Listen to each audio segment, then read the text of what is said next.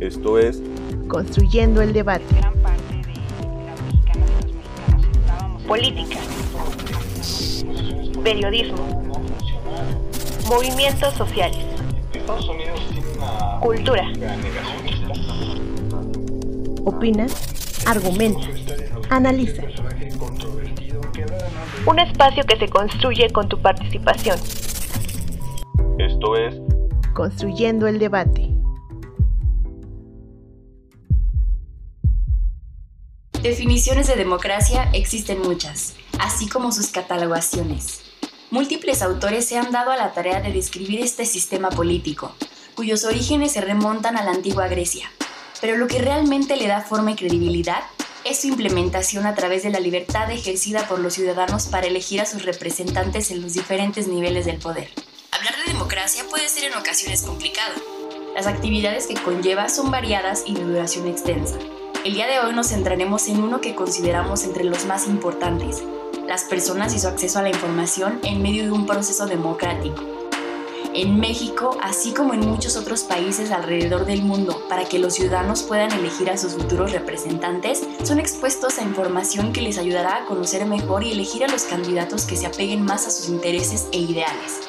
Por muchos años los medios masivos de comunicación fueron el principal canal por el que se nos informaba sobre los candidatos y el proceso democrático a efectuarse. Sin embargo, en los últimos años se han sumado nuevas plataformas que han demostrado tener un papel importante en la toma de decisiones de las personas, las redes sociales. En la actualidad, las redes sociales son una plataforma digital donde se debate sobre asuntos políticos, así como en la recepción de información relacionada con estos temas.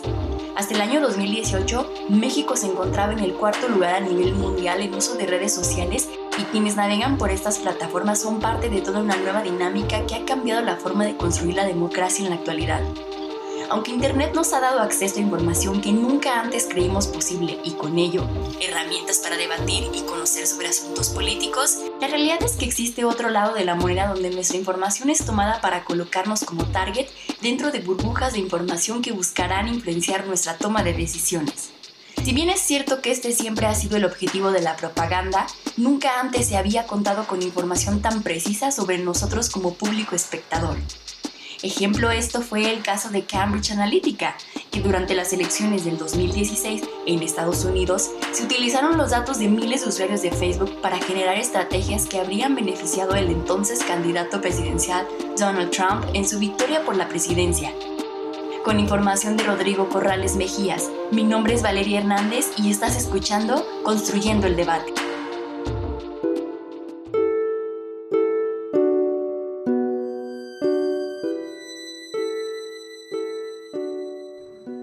Hola, ¿qué tal amigas y amigos? Les saluda Cristian Mariscal. Esto es Construyendo el Debate, el podcast de la Facultad de Ciencias Políticas y Sociales de la UNAM que podrán escuchar todos los miércoles. Nos pueden seguir a través de Facebook e Instagram, donde pueden hacernos llegar sus preguntas, comentarios y sugerencias sobre los temas que quieran que abordemos en este espacio. En Facebook nos pueden encontrar como Construyendo el Debate y en Instagram como Construyendo-Debate. Si nos están escuchando a través de redes sociales, recuerden que pueden encontrar este podcast en el canal de YouTube de Construyendo el Debate, así como también en Spotify. No olviden escucharnos, suscribirse y regalarnos un like.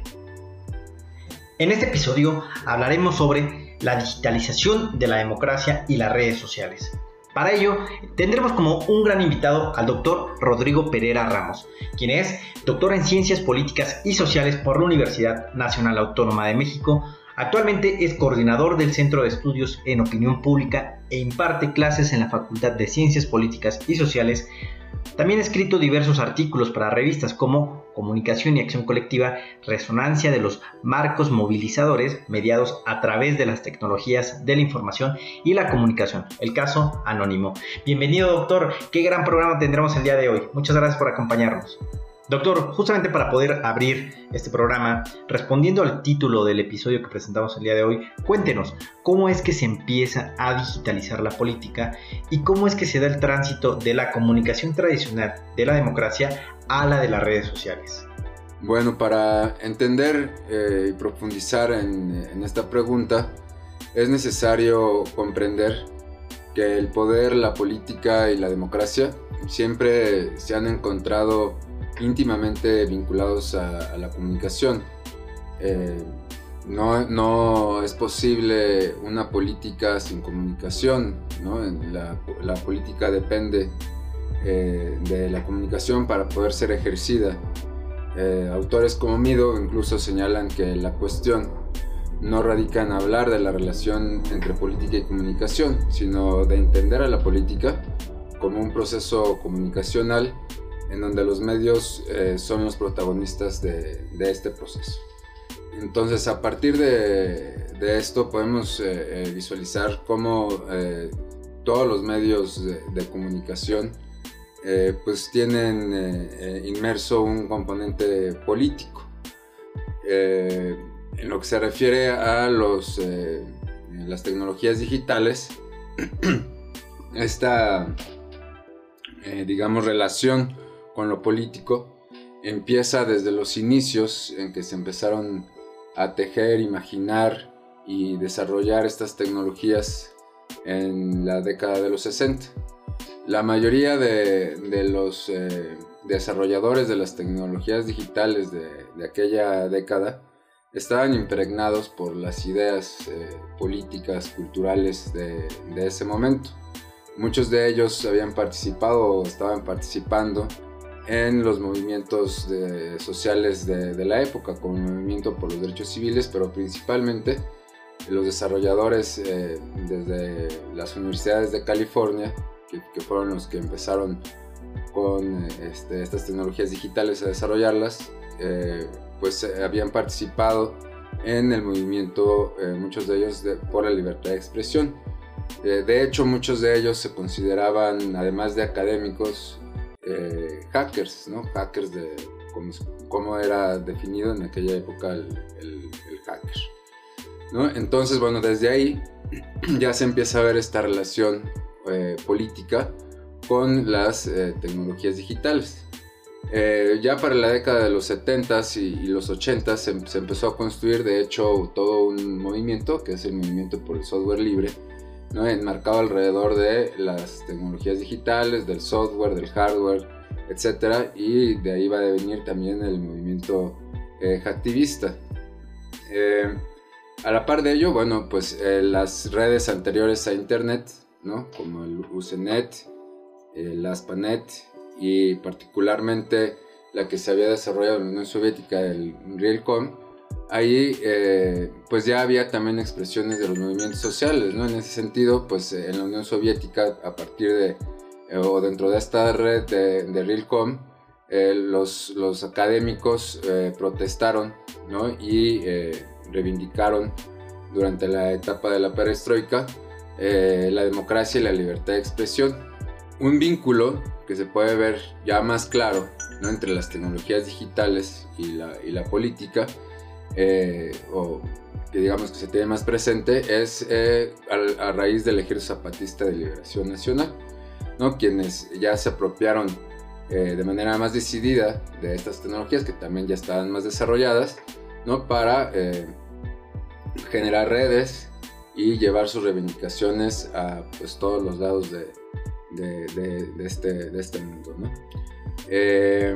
en ese sentido, lo que quiero dar a entender es que una cosa es la política institucional y otra cosa es la política eh, informal o no institucional y se puede ver muy claramente cómo desde, desde los movimientos sociales es como empiezan a utilizar eh, eh, los, los medios digitales de, con una forma política.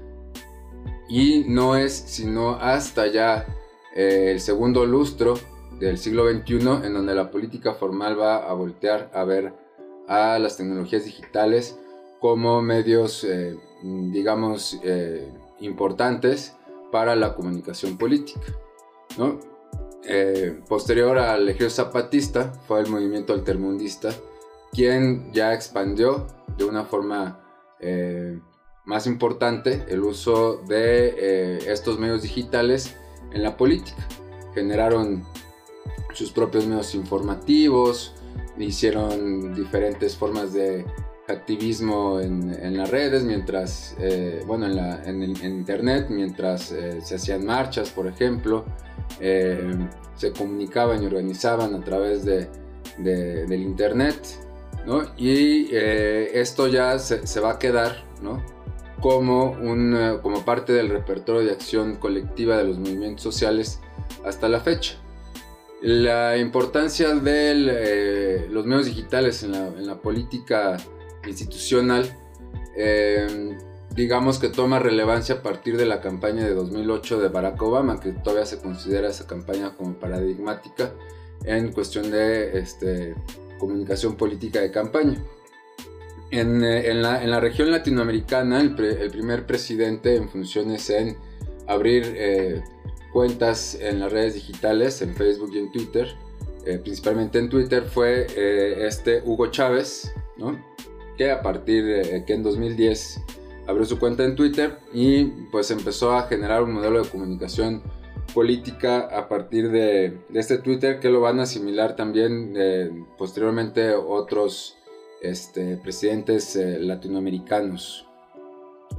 En México, eh, uno de los primeros actores políticos que abrió sus redes digitales fue eh, Andrés Manuel López Obrador en 2009. Eh, Muy bien. Eh, en ese sentido, bueno, empezamos a ver cómo los actores políticos institucionales se empiezan a desplazar también hacia las redes digitales. Pero de ahí a que se diga que la comunicación política institucional está digitalizada, no podemos eh, llegar a esa conclusión. Es decir, no por el hecho de que los actores políticos abran una cuenta en Twitter, significa que están eh, cambiando su modelo de comunicación a su modelo de comunicación digital. Y entonces eso nos lleva a la segunda pregunta. ¿Cómo se da el tránsito de la comunicación tradicional de la democracia a las redes sociales? Bueno, me parece que todavía no se ha dado este tránsito, más bien estamos iniciando este tránsito.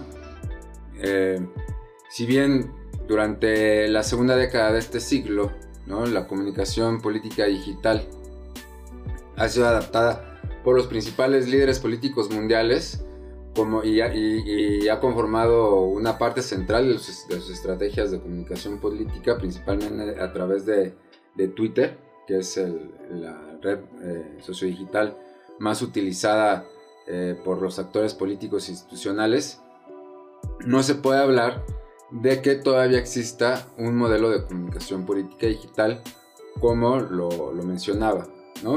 solamente antes de abordar este tema un poco más, eh, quisiera dar algunos datos. Por ejemplo, en, 2014, en la región latinoamericana, de los 20, de los 20 presidentes en funciones, eh, solo cuatro de ellos no tenían eh, cuenta en Twitter, ¿no? Estos eran Daniel Ortega de Nicaragua, Evo, Morales de Bolivia, José Mujica de Uruguay y Raúl Castro de Cuba. sin embargo, para este año, para el 2021, ya todos los presidentes latinoamericanos cuentan con una Em, son usuarios de, Twitter, tienen una cuenta en Twitter, excepto eh, Daniel Ortega. Sin embargo, como decía, no, esto no significa que eh, abrir una cuenta y el tener una cuenta se esté utilizando un modelo de comunicación política digital. Al contrario, dentro del el modelo de comunicación política que están utilizando no solamente en Latinoamérica, sino en general los políticos en, todo el mundo, no se ciñe a un modelo de comunicación política digital, sino que todavía tienen un modelo de comunicación política eh, eh, a partir de eh, los medios tradicionales. Es decir, utilizan los medios digitales todavía de la misma forma, ¿no? con el mismo modelo jerarquizado, vertical, de uno a muchos, característico de los medios de comunicación masiva tradicionales, y no un modelo de comunicación dialógico, horizontal, no jerarquizado, en donde se prioriza ese diálogo entre el político y el ciudadano, para acercar justamente a los ciudadanos, para que haya más participación del ciudadano en la política, etcétera, para que se hagan eh, lazos de confianza este, entre el político y el ciudadano.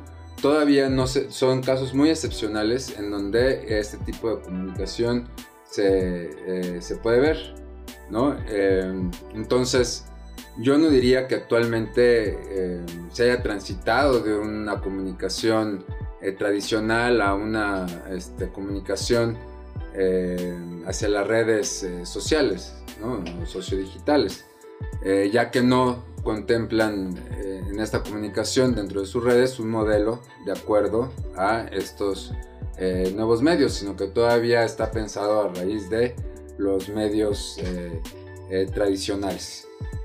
Doctor Rodrigo, eh, justo nos acaba de dar un gran panorama, este recuento histórico de cómo se fue pues llevando, evolucionando la comunicación que como bien lo dice siempre va de, la mano del hacer política, especialmente en tiempos de campañas, pero también temas de gobierno, porque siempre se debe comunicar para transmitir y poder llevar ese mensaje político a donde se quiere posicionar a la ciudadanía del pueblo o dependiendo del objetivo que se quiere. Y como bien lo dijo, pues eh, ha sido muy importante, muy interesante, especialmente en México también, cómo se ha venido dando esa evolución y toda la parte de trasladar el tema político a las redes sociales. Recordemos por ahí, como bien lo dice Andrés Manuel, que fue de los primeros, pero también en cuanto al tema social, los mismos jóvenes que empezaron a impulsar o pugnar por esta, que así se le llamaba, democratización de los medios de comunicación, lo cual provocó pues hasta este movimiento en 2002, el 132, recordemos que era una de las principales eh, peticiones que hacían de la democratización de los medios, pero que tuvieron gran eco en las redes sociales. Y precisamente es aquí como se lleva a la transición con las redes y que hoy eh, todo el debate, especialmente en Twitter, podemos ver un presidente también que está muy participativo en esta redes, el, el del Salvador, Bukele, y que tienen gran presencia y gran eco en Twitter, que especialmente es una red que ha provocado que se haga mucho debate político y precisamente con base en esto le quisiera preguntar, los medios masivos de comunicación, llámese prensa, radio o televisión, ¿usted considera que condicionaban o condicionan las prácticas democráticas? Le pregunto esto porque en estos medios la comunicación suele ser vertical, con intermediarios como las o los productores, editores o conductores. En las redes sociales donde existe una aparente horizontalidad en la comunicación, ¿pasa lo mismo?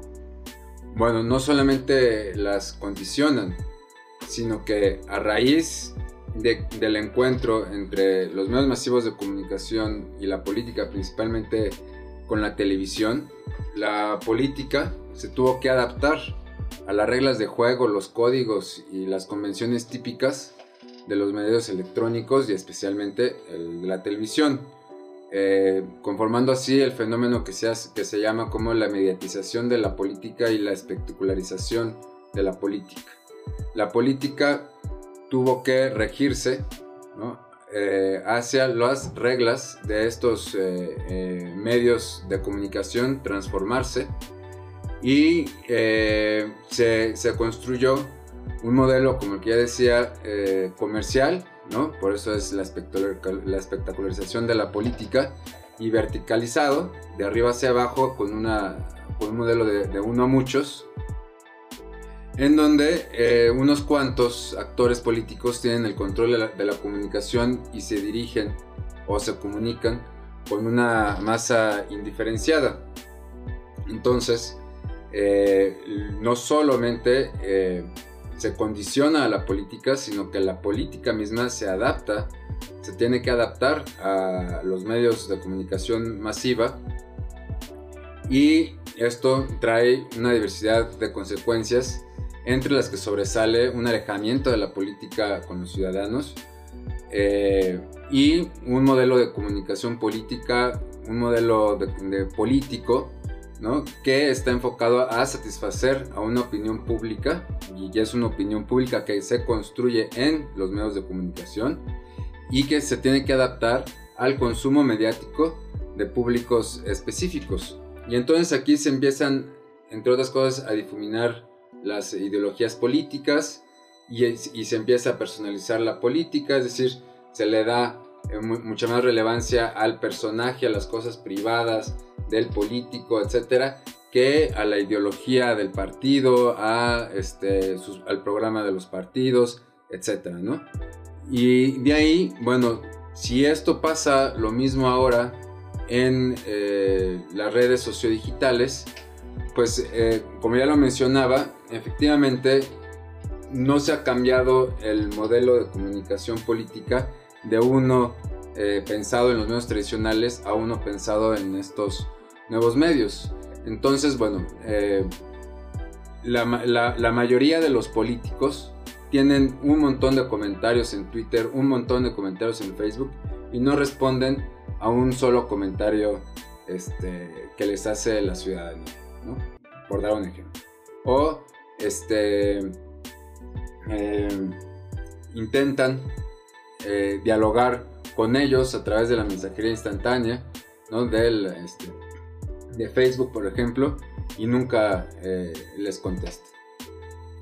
aquí seguimos con un modelo de uno a muchos, además de que los contenidos que los propios políticos hacen en, las eh, redes sociodigitales, eh, la mayoría de las veces los copian de los medios tradicionales y los pegan en sus eh, redes sociodigitales, sin que haya ningún proceso de adaptación de un medio hacia otro, ¿no? O utilizan las mismas estrategias comunicativas en el mismo medio a partir de la lógica de los medios tradicionales, por ejemplo, este, fotografías todas posadas, cuando por, este, en las redes sociodigitales eh, lo que se celebra pues, es la espontaneidad, por ejemplo, de las fotografías y la, y la cotidianidad, pues los, los políticos no, no, no, se están adaptando a estas reglas de juego de, de, los nuevos medios, sino que están utilizando todavía esas, este, esos viejos paradigmas y por lo tanto, pues efectivamente, eh,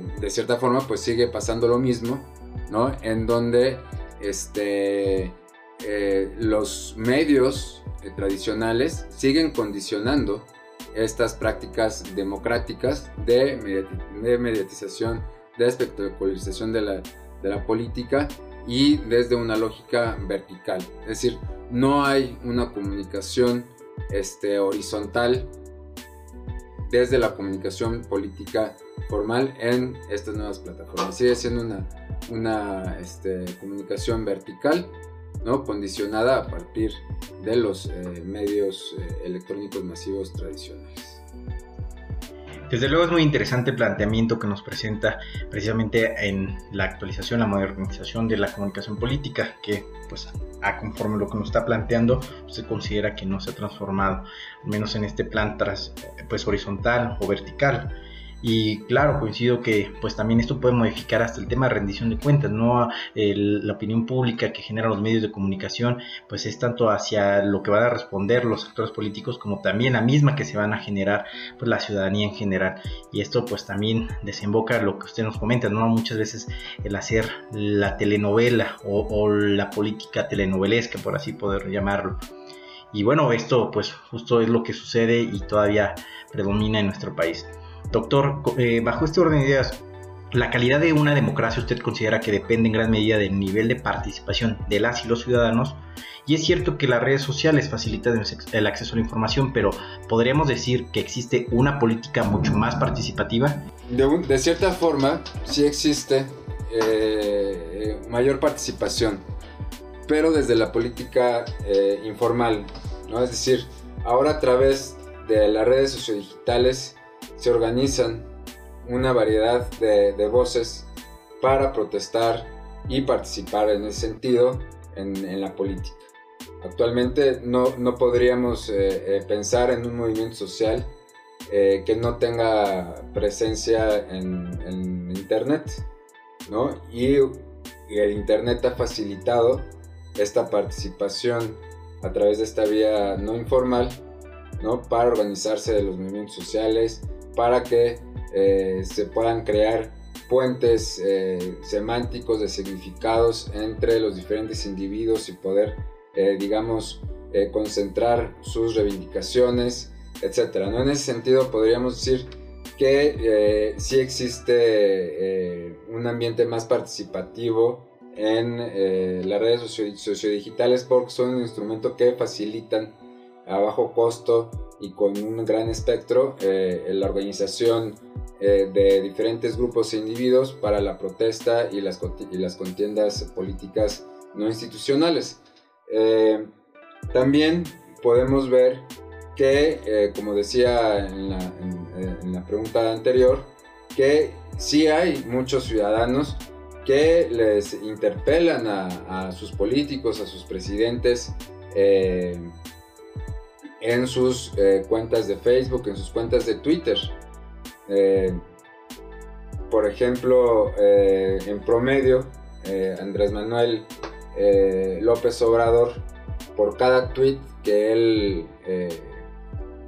publica, recibe alrededor de 8.000 réplicas. Entonces, desde ese punto de vista podemos ver que sí hay cierta participación o cuando menos que la gente quiere participar. El problema es cuando llega ya al, al otro nivel, ¿no? que es el del actor político, ¿no? en donde él ya no responde, ya no, ya, no trasciende esa participación del ciudadano porque, eh, pues digamos, eh, el actor político hace caso omiso de, de los usuarios que le están demandando cierta información, que le están pidiendo que eh, comente sobre algún tema político de la nación, etc. Entonces, eh, por un lado, sí, sí, podríamos decir que existe eh, una mayor participación política pero eh, por el otro podríamos decir que seguimos en, las mismas condiciones que antes de las redes sociodigitales porque esa participación política eh, muchas veces no trasciende. Y también hablando de los movimientos sociales, mucha de la participación política que se da en las redes sociodigitales no llega a, constituirse ya en un movimiento eh, social eh, que se pueda sostener en el tiempo y que se cristalice no solamente en las redes sociodigitales, sino también en el espacio físico, que es fundamental para que un movimiento social pueda tener trascendencia hoy en día. Entonces, bueno, eh, hay autores que dicen, no, participar políticamente va desde poner un like, ¿no? O incluso nada más de ver las publicaciones y ya estás participando en cierto sentido, ¿no? Bien, publicaciones, replicarlas en tus muros, etcétera, hasta otros autores que también señalan que ese tipo de participación pues es, un, es una participación inocua y que no tiene ningún sentido. Entonces, bueno, también desde el punto de vista eh, académico tiene eh, diferentes perspectivas y diferentes aristas y bueno, pues, eh, pues yo creo que en definitiva sí se puede ver una mayor, mayor interés cuando menos, ¿no? Ya el interés es, es participación política y que por lo tanto, bueno, faltaría que eh, ese interés y, y esas ansias de participar políticamente pudieran ser encausadas institucionalmente eh, para que se cristalice en algo eh, pues mucho más mm, que tenga mejores resultados, ¿no? Que, o cuando menos que tenga algún resultado, porque pues como mencionaba, si ni siquiera les responden a lo que está eh, replicando la gente, a lo que está cuestionando en las propias redes eh, sociodigitales de, de los actores políticos, pues no, no, no tiene eh, mayor trascendencia esa, esa participación política. Desde luego también es muy importante poder, pues justo me parece ese debate respecto a qué se puede considerar pues participación política en este medio de las redes sociales, si o no sé, en, lo personal podría denominarlo que hay más interacción, más debate, porque sí, desde luego la ciudadanía considero que está más politizada en este momento que estamos atravesando eh, en este gobierno específicamente que hay más debate en las redes, sin embargo eso al plano real, material, pues no sé qué tanto se traduzca, como usted bien lo dice, también dependiendo de enfoques de diversos autores, en participación real de las ciudadanos o participación política, o en su caso alguna influencia que tenga la ciudadanía sobre las decisiones políticas que se están dando. En ese sentido, doctor, ¿Usted considera que estamos ante una nueva forma de hacer y pensar la democracia y la política? ¿Usted piensa que estamos en ese nuevo paradigma realmente? No estamos ante una nueva forma de ser y pensar la democracia y la política, pero deberíamos de estar ante una nueva forma de ser y pensar la democracia. Es decir, las nuevas eh, tecnologías digitales nos permiten tener una comunicación directa con, con, los políticos sin intermediarios y de forma horizontal. Y eso sería pensar en un nuevo modelo de, de comunicación política y por lo tanto de democracia. Sin embargo, eso no sucede actualmente. Entonces, seguimos ante los eh, eh, viejos paradigmas basados en una comunicación política vertical, jerarquizada y no a partir de eh, los nuevos medios de comunicación. Por lo tanto, no estamos ante una nueva forma de, hacer y pensar la democracia, sino que todavía tenemos los, los viejos modelos. Gracias por compartirnos su postura, doctor. Y sí, tener en cuenta cómo la política tradicional pues sigue influenciando bastante aún hoy en día en este pleno siglo XXI con las nuevas formas que se encuentran en el mundo de hacer política. En el caso de México, cómo seguimos impulsados por esta corriente más tradicional. Finalmente, para poder ir cerrando este programa, doctor, en este contexto de pandemia causada por la COVID-19, ¿cómo podemos pensar la democracia en relación con las redes sociales? En el contexto actual de, la pandemia y al estar, por lo tanto, pues, eh, aislados eh, socialmente eh, de forma física, las redes sociales pues empiezan a jugar un, gran, un gran papel tanto para la socialización en general ¿no? de, de, las personas como de la socialización de la comunicación política y de la política. Por lo tanto, bueno, adquieren un, un gran papel, pero eh, los ciudadanos eh, tenemos que estar preparados eh, para poder discernir entre toda la información política que se vierte en las redes sociales y distinguir entre las cosas falsas, las cosas que dicen medias verdades y lo que está, este, lo que sí es, es, es real. ¿no? principalmente lo que se necesita es una lo que se denomina una literacidad digital y eh, que, lleva pues eh, un aprendizaje sobre el uso de, estas redes socio, sociodigitales y, en particular en, este caso el poder eh, conocer bien cuáles son las fuentes ¿no? de la información que estamos recibiendo, sobre todo ahorita que, que ya estamos en campaña, van a venir mucha información falsa y entonces nosotros eh, debemos de estar capacitados para poder saber en qué fuentes confiar y en qué otras fuentes no confiar. Si confiamos en lo que dice el vecino, sin ninguna, este, eh, sin ningún criterio, sin, sin, sin, sin, ningún filtro que le dé certeza a lo que está diciendo, eh, o si le vamos a creer a, a, un periódico que de repente nació y está ahí en las redes sociodigitales, etc. ¿no? Entonces nosotros tenemos que eh, estar muy pendientes en, este contexto, tanto del COVID como de las elecciones, de toda la información y poder seleccionar aquella que sí es confiable, aquella que sí tiene filtros de, validación y no dejarnos llevar por cualquier información que este, llegue a, nuestra, a nuestra página de Facebook o a nuestro Twitter. ¿no? Ese sería lo principal en este contexto. Doctor Rodrigo Pereira, muchísimas gracias por sus comentarios vertidos acerca de este tan interesante tema. Desde luego también donde estamos en un contexto, donde estamos inmersos viviendo este proceso electoral, así denominado el más grande de la historia por el número de cargos de elección popular que están hoy en juego y también sumado a este contexto de pandemia por la COVID-19, donde estamos seguros que habrá cosas muy interesantes, nuevos aprendizajes y vamos a ver qué lecciones nos deja este proceso para que nosotros, con sus comentarios y con toda esa experiencia, podamos seguir construyendo el debate. Por nuestra parte, gracias por escucharnos. Recuerden que nos pueden seguir en Facebook como Construyendo el Debate y también en Instagram como Construyendo-el Debate. Además, pueden escuchar los episodios pasados en nuestro canal de YouTube y también en Spotify. Si les gustó este programa, regálanos un like, compártenos con sus amigas y amigos y no olviden dejarnos un comentario. Este podcast es producido por la Coordinación de Extensión Universitaria de la Facultad de Ciencias Políticas y Sociales de la UNAM a cargo de la maestra María Auxiliadora Sánchez Fernández. Coordinación de producción, Carlos Corres Cajadillo. Asistente de producción, Jessica Martínez Barrios. En la producción de cápsulas informativas, Jimena Sandoval, Valeria Hernández y Yamil Sosa. Se despide de ustedes, Cristian Mariscal. Hasta el próximo episodio.